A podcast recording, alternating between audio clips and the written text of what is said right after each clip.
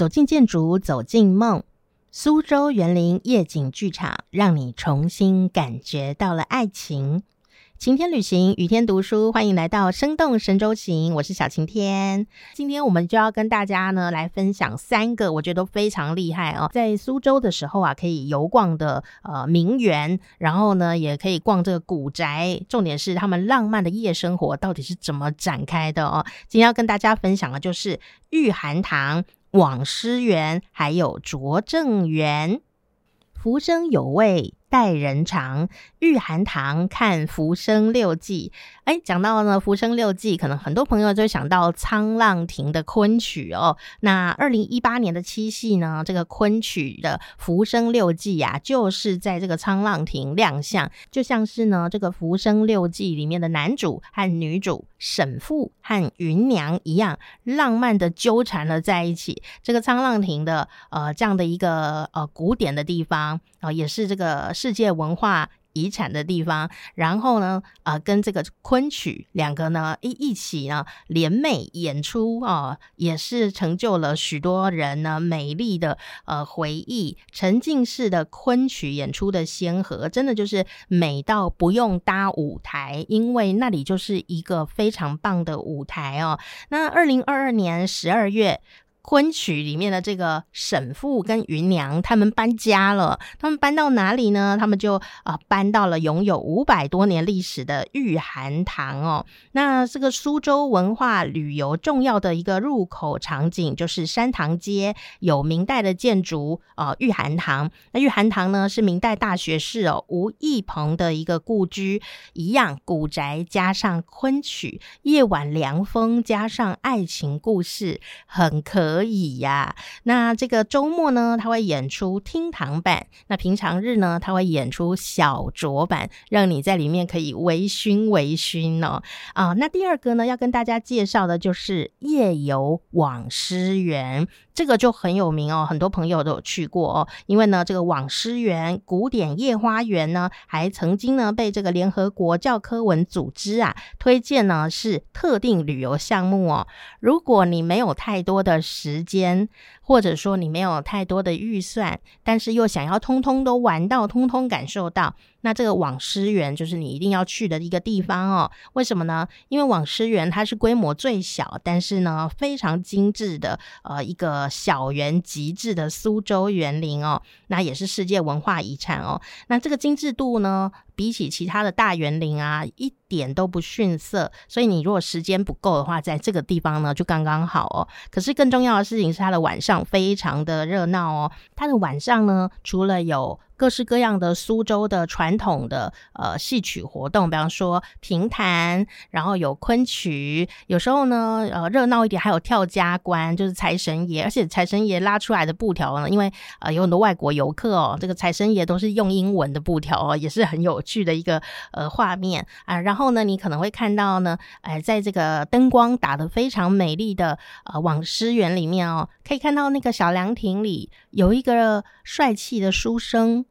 啊，正在吹笛子啊，笛子的独奏。你如果说是哎，在这个呃正式的场合看，跟他在凉亭里面吹，那感觉不一样。当这个笛子的声音哦，随着这个风吹在这整个园子里面，就好像真的古代有一个书生曾经在那里吹过笛子那样子的感觉哦，非常的美好啊。这个网师园呢，其实呃非常的有名，而且特别是呢，它在欧美呢呃非常的有名哦。为什么呢？因为啊。呃，这个里面呢，曾经住过张大千和他的虎儿，虎儿就是他养的一只老虎哦，所以曾经在这个地方呢，呃，接客哈，来有客人来，然后去待客的，不是一般的人或小狗哦，就是他养的这只老虎。所以如果你到网师园的话，你会看到呢，这个张大千哦，非常难过他过世而帮他写下的呃这个墓碑哈，就是这样的一个墓志铭哦。那第三个呢，要来跟大家分享的呢，比较不一一样哦，因为前面呢讲到的呃都是呃真人的演出，那第三个呢要讲到的呢，它是一个多媒体的科技艺术的演出哦。那这个地点呢，就是在拙政园。拙政问雅，它透过呢这个投影哈，然后呢非常的科技的一个艺术感觉哦，就直接投影在晚上的这个拙政园里面。那就会看到这种虚实相应的呃这样的一个气氛，我觉得很有神秘性，很有神秘感哦。那是不会被吓到了，就是很美，然后又是真的又是假的的那种感觉，很适合晚上哦去呃感受一下哦。呃，不过呢，讲到拙政园啊，还有网师园啊，我都觉得很有趣。为什么呢？因为这两个园子呢，啊，就是一开始这个园子的主人哦，他。呃，跟这个工作上面的伙伴呢意见不合，有的被罢官，然后有的是，哎，我要伸张的这样的一个正义好像没有办法被伸张，所以呢，他们就决定呢就回家去了哦。回家干嘛呢？回家就盖这个园林。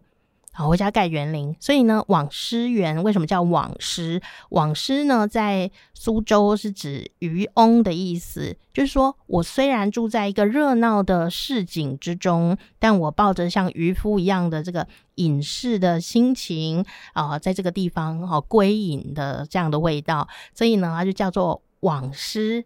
小竹后来又改名叫网师园，那这个拙政园更是如此哦。他都已经跟你说了是拙政，我对政事就是已经呃不是很会啦，或者是说呢，阿姨我不想努力啦，好 就是有一种这样的味道在里面哦。那拙政园呢是非常非常漂亮哦，漂亮到我觉得它每一个主人呢都没有拥有它太久，那包括他第一任的主人，虽然跟他的好朋友文征明来帮他做设计。设计这个宅子大概十六年以上，终于盖好了。但是这个主人呢，却没享受多久，大概两年他就过世。两年以后呢，他的儿子一夜之间赌博，就把整个大宅院呢全部哦都输给别人。后来换了主人，一直换，一直换，一直换，换到现在。我后来觉得它太美丽了，可能呢不适合任何人去拥有它。它就是适合我们每个人都能够进去里面着正问雅一番，好，每个人都可以在里面拥有美丽的回忆哦。那沈父跟芸娘的《浮生六记》啊，也是非常的有趣哦。小时候啊，我们读的呃课本里面呢，就有讲到啊，盖伊癞蛤蟆哦，原来这个庞然大物啊。铺天倒地的而来呢，原来是一只癞蛤蟆，就可以看到那个沈父啊，他是一个非常幽默，然后很有童趣心的这样的一个观察力很强的角色哦。那他的夫人哦，也就是芸娘，也是这样的一个有趣的角色。可是呢，在这么两个非常有生活情趣的人身上啊，还是会有生活的困难，比方说婆媳问题啦，比方说。呃，诶，怎么没有生小孩啦？哈，这个农历过年常被问嘛，哦，然后比方说家里要用的钱都没有了啊，那该怎么办？老公的画画画画都卖不出去，要贴补家用，这样的一些跟我们非常相近的生活困境呢，其实也都出现在这一对爱侣的身上。但是他们怎么如此的坚贞的爱情，可以经过这样的生活磨难呢？哦，他就把它记录在这个《浮生六记》里面，充满着这个沈父啊对他的爱妻啊的想念，还有他们那时候的生活点滴。那透过昆曲呢，呃，你也可以看到啦，那个展现出来的那种爱情与浪漫的美感。那加上呢，在这样的一个建筑里面，你又特别的有情调。下一次呢，你再看到这样的建筑环境呢，你也会呢。好像曾经在这里哦，目睹了一场浪漫的爱情一样哦。生动神州行，我是小晴天，欢迎订阅我们的频道啊！下一次呢，再带你一起去旅行哦。